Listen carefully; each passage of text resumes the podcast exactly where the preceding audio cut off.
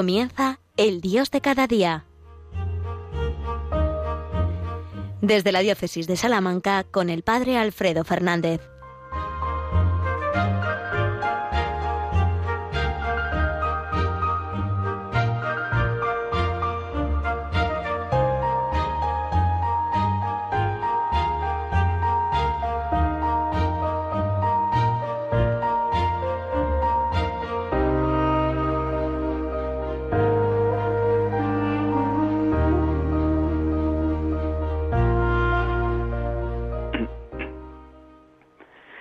Buenos días, queridos amigos, queridos oyentes de Radio María.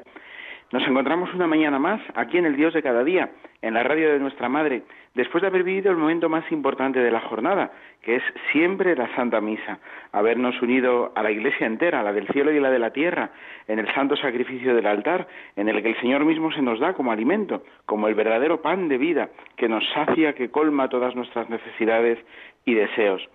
Bueno, pues después de ese momento culminante, vamos a seguir juntos este ratito de programa, eh, pues eh, viendo, tratando de rastrear una vez más cómo el Señor quiere pasar y pasa de hecho por nuestra vida, en lo cotidiano, en lo, en lo concreto.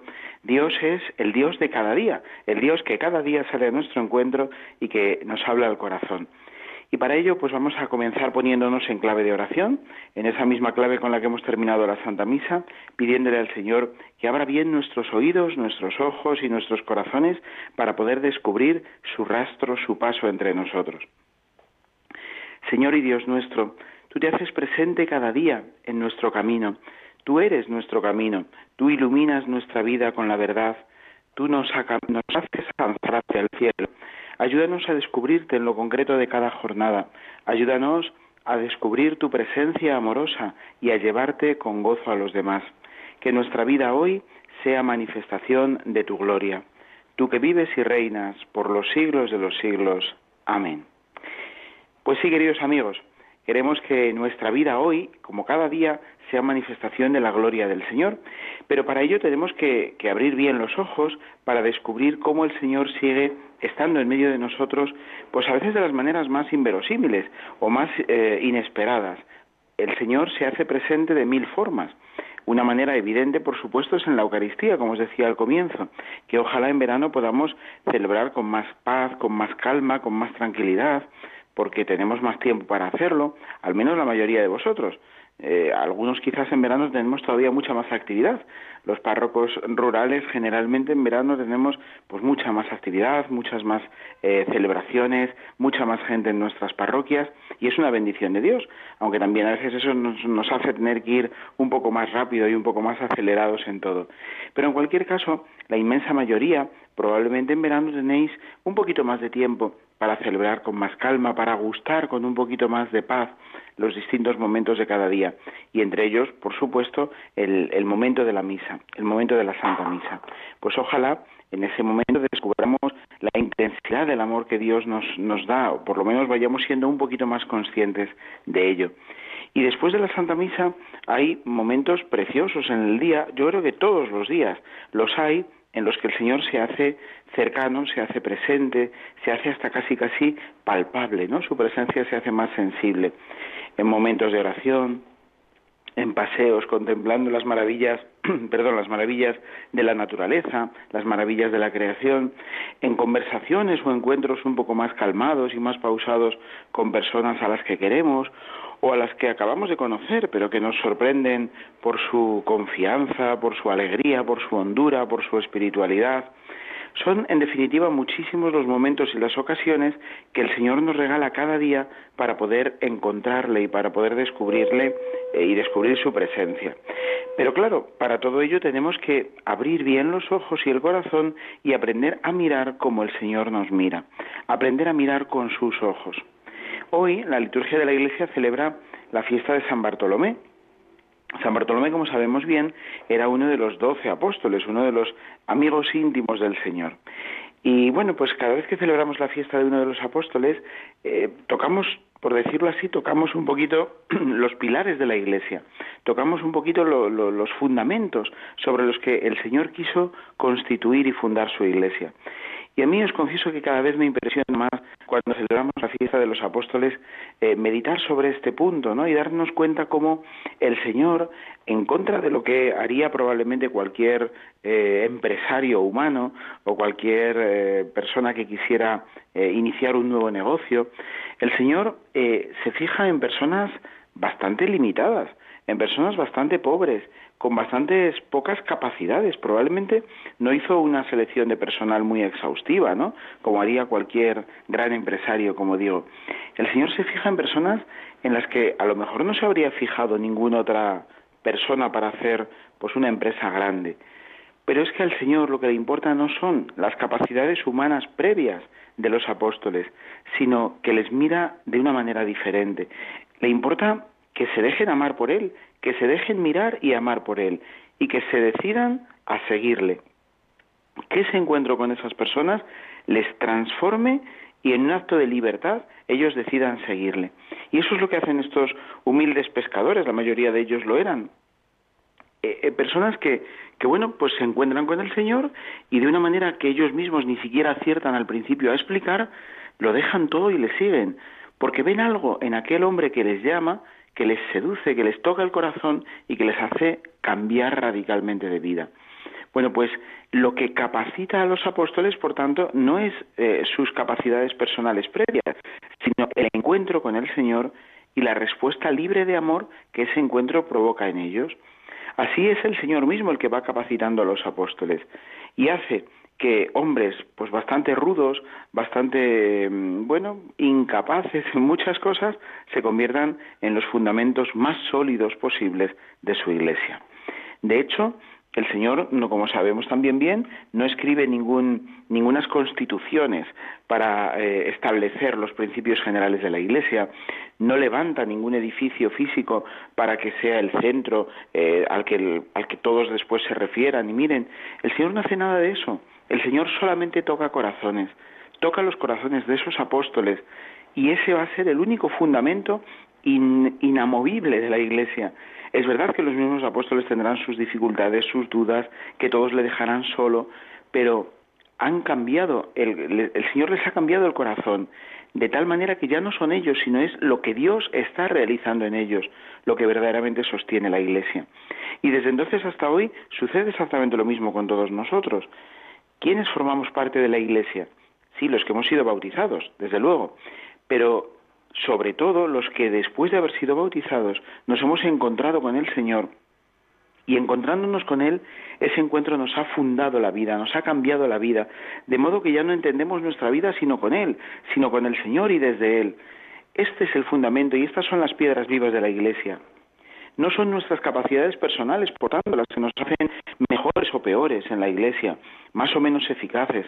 Es la verdad de nuestro encuentro personal con Cristo, lo que hace que verdaderamente nuestra vida sea fecunda en la Iglesia y, nos, y podamos ser verdaderas eh, piedras eficaces, piedras vivas, no pedruscos en el camino, sino piedras vivas en el edificio admirable de la Iglesia. Bueno, esto es verdaderamente bellísimo y podríamos estar muchísimo tiempo hablando y contemplando esta realidad y viéndolo en nosotros mismos, en cada uno de nosotros, en los que me estáis escuchando ahora.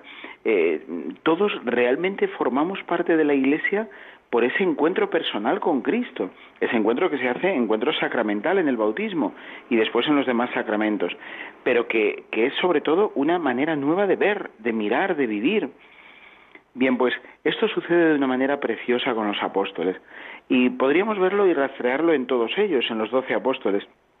Fijaos, incluso Judas, que será el que entregue al Señor, también tiene un, encuentro personal con Cristo. También es una de las, de las piedras sobre las que el Señor edifica su iglesia. Aunque luego después, en, un acto, bueno, pues haciendo un mal uso de su propia libertad, eh, decidirá entregar al Señor. Pero es curioso también esto, ¿no? El Señor eh, cuenta con nosotros incluso aunque nosotros después le traicionemos o no contemos con Él. Eh, la elección del Señor, la llamada del Señor, es previa a nuestros méritos, es previa incluso a nuestras respuestas, de tal manera que el Señor asume también ese riesgo de que no estemos a la altura, de que no le respondamos bien, de que, de que fallemos, de que fallemos a su, a, su, a su amor, a ese amor que Él desborda sobre nosotros. Bien, pues Hoy celebramos a San Bartolomé. Y San Bartolomé queda impresionado, según leemos en el Evangelio de hoy, eh, lo hemos escuchado en la Santa Misa, queda impresionado cuando el Señor le dice que le vio, que le vio debajo de un árbol, debajo de una higuera. Y entonces dice, pero porque me has visto, has creído, has de ver cosas mayores, verás cosas mayores. Bueno, pues esta es la idea que me gustaría hoy también meditar un poquito con vosotros en este Dios de cada día. Has de ver cosas mayores mirar con los ojos del Señor. Esto sucede, bueno, pues a cada paso, ¿no? A cada paso el Señor nos invita a mirar con otros ojos, a no quedarnos solo con una mirada a ras de tierra, sino a mirar a lo grande, a mirar de verdad, como el Señor nos mira. Claro, si, si nosotros nos mirásemos eh, según lo que somos o según lo que valemos, pues nos vendríamos abajo, muchas veces. Eh, cuántas veces eh, y cada vez más entre personas no tan jóvenes, iba a decir entre los jóvenes, pero también entre personas no tan jóvenes, cuántas veces puede demasiado esa mirada eh, pues desde lo que el mundo espera de nosotros, esa mirada intentando ver solo y resaltar solo nuestras, nuestro físico, nuestra belleza exterior, nuestras capacidades inmediatas, Claro, ¿cuántas veces tenemos que generar y proyectar incluso una imagen pues un poco distorsionada de nosotros mismos? Y cuántos problemas y cuántas dificultades eh, y cuántas depresiones cuando esa imagen se viene abajo y se nos cae, ¿no? O cuando no conseguimos la respuesta en me gustas eh, en las redes sociales, ¿no? En likes, en me gustas, eh, cuando no conseguimos esa respuesta que esperábamos, qué, depresiones, ¿no? Qué, qué tremendo a veces, ¿no? Qué frustraciones. Bueno, pues el Señor nos invita a mirar de otra manera, a mirarnos no como nos vemos con los ojos de nuestra cara, sino como Él nos ve. Y Él nos ve amándonos, porque el mirar de Dios es amar, y al amar transforma la realidad que mira, la va perfeccionando, la va transformando, la va purificando, la va haciendo más semejante a sí mismo, a Dios mismo. La mirada de Dios nos va transformando. Bueno, pues esa es la mirada que Dios nos invita a tener sobre nosotros mismos y sobre la realidad. Otro ejemplo muy evidente. Hemos estado leyendo durante todos estos domingos el discurso precioso de Jesús como pan de vida, del pan de vida, en el capítulo 6 del Evangelio de San Juan. Y en ese capítulo se va dando una transformación preciosa del pan que Jesús multiplica al comienzo del capítulo, la multiplicación de los panes y los peces, ese pan que aquel jovencillo pues ofrece, esos panes que tiene, bueno, pues de ese pan a Cristo mismo como pan de vida. Yo soy el verdadero pan de vida. El que come de este pan vivirá para siempre. Bueno, pues eh, si mirásemos la Eucaristía de verdad con los ojos del Señor, y eso es lo que intentamos hacer cada día, descubriríamos que la Eucaristía no es un pedazo de pan, es real y verdaderamente Cristo mismo, alimento de vida eterna para nuestra vida y para nuestra salvación. Bueno, pues con esto, eh, como con esto, con todo, ¿no? Mirar con los ojos del Señor, porque veremos siempre cosas mayores. Tendremos que ver cosas mayores. El Señor quiere que veamos cosas mayores. Pidámosle que nos ayude, por tanto, siempre a mirar con sus ojos. Señor, que aprenda a mirar como tú me miras, que aprenda a mirar con tus ojos, que aprenda a mirar con tu mirada, para que no sea mi mirada miope siempre la que perciba la realidad, sino que vea con tus ojos, para que pueda ver de verdad, para que pueda ver realmente. Bueno, vamos a dejar aquí eh, un momentito de, silencio y de música para poder seguir eh, meditando en, este, en esta idea y en este deseo de mirar con los ojos del Señor, que veamos con los ojos del Señor.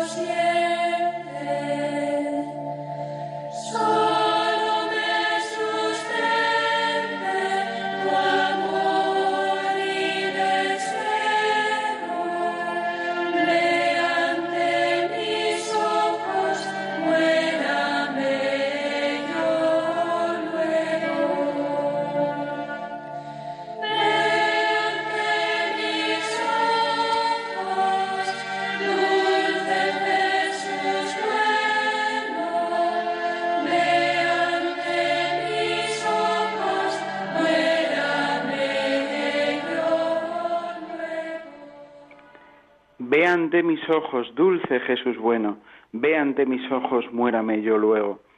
Qué hermosísimas palabras, ¿verdad?, de nuestra santa castellana, de Santa Teresa de Jesús, que aparecen en la liturgia de las horas y que tantas veces hemos cantado.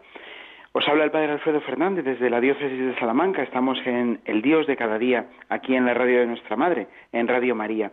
Y estamos pidiéndole al Señor que nos ayude a mirar con sus ojos, a ver con sus ojos, para que podamos descubrirnos en la grandeza con la que Dios nos crea, con la que Dios nos piensa y con la que Dios nos ama que es, no es otra cosa sino su propia grandeza.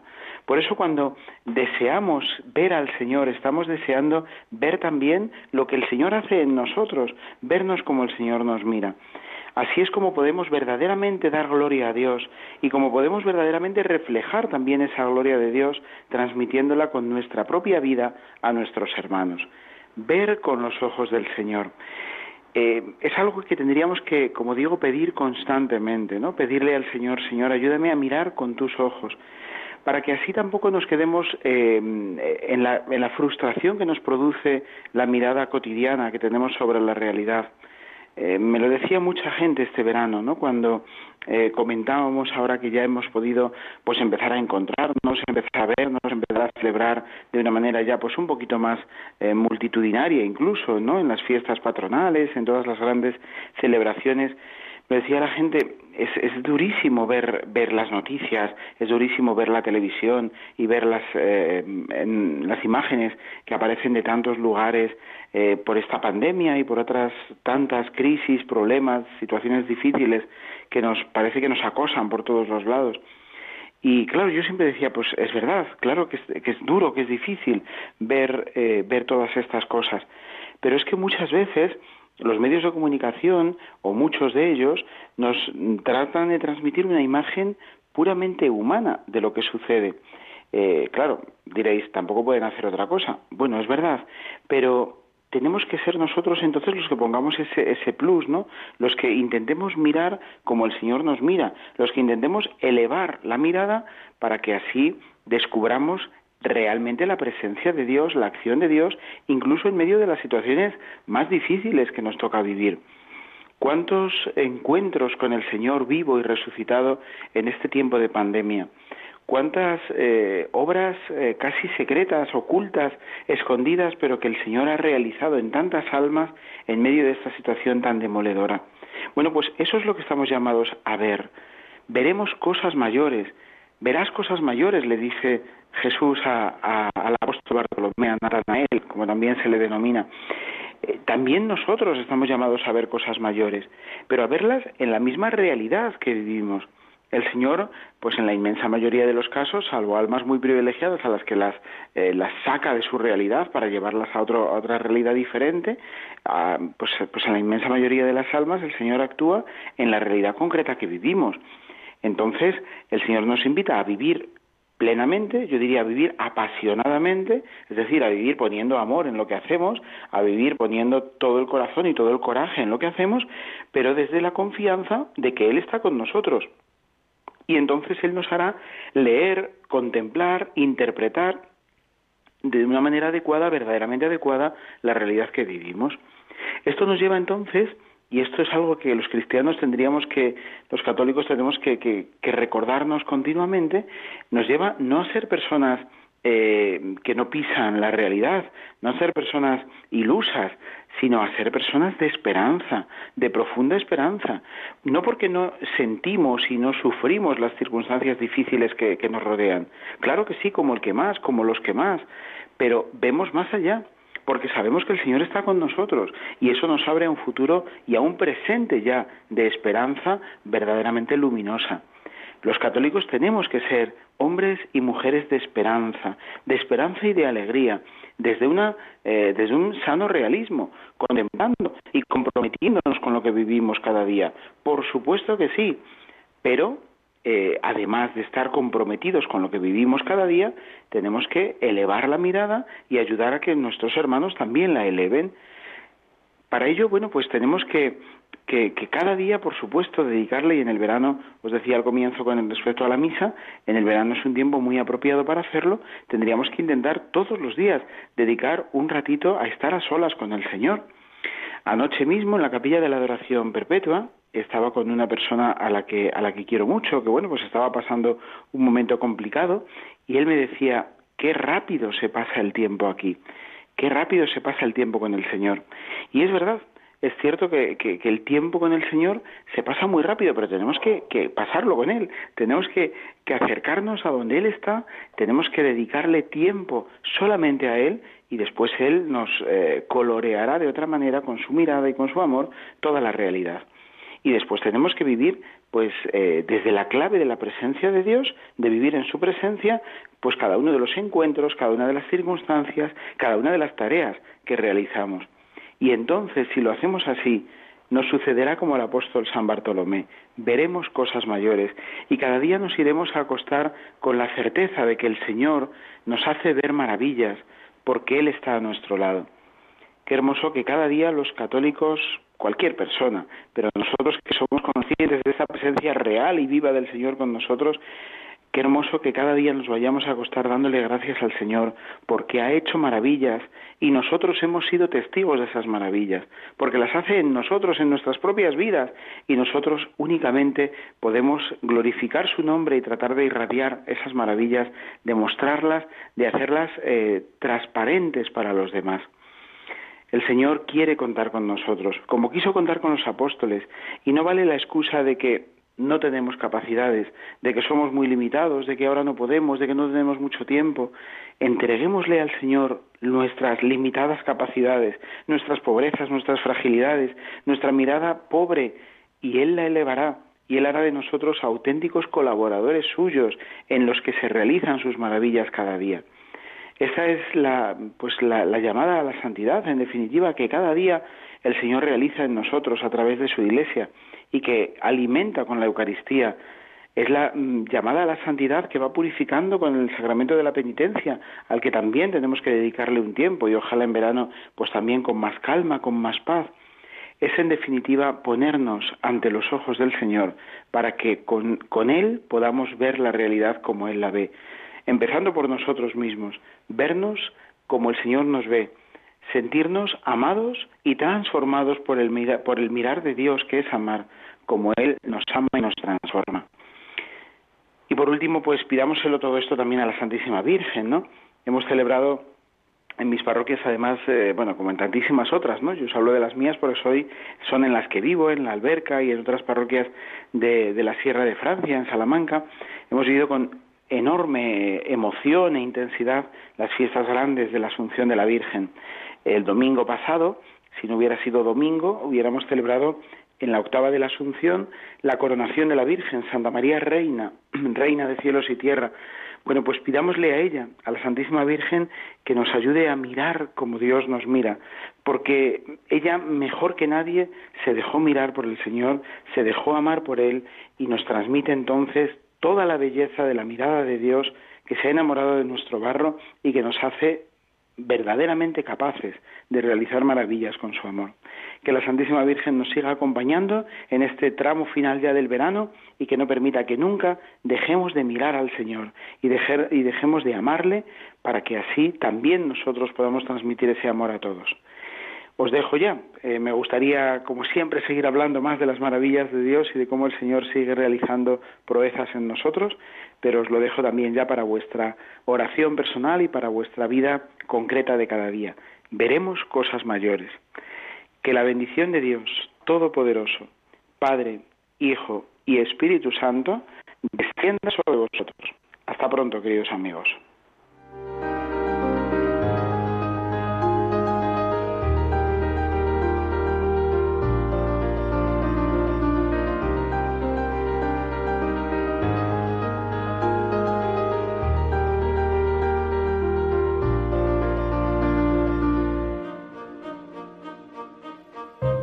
Han escuchado en Radio María, El Dios de cada día. Hoy desde la Diócesis de Salamanca con el Padre Alfredo Fernández.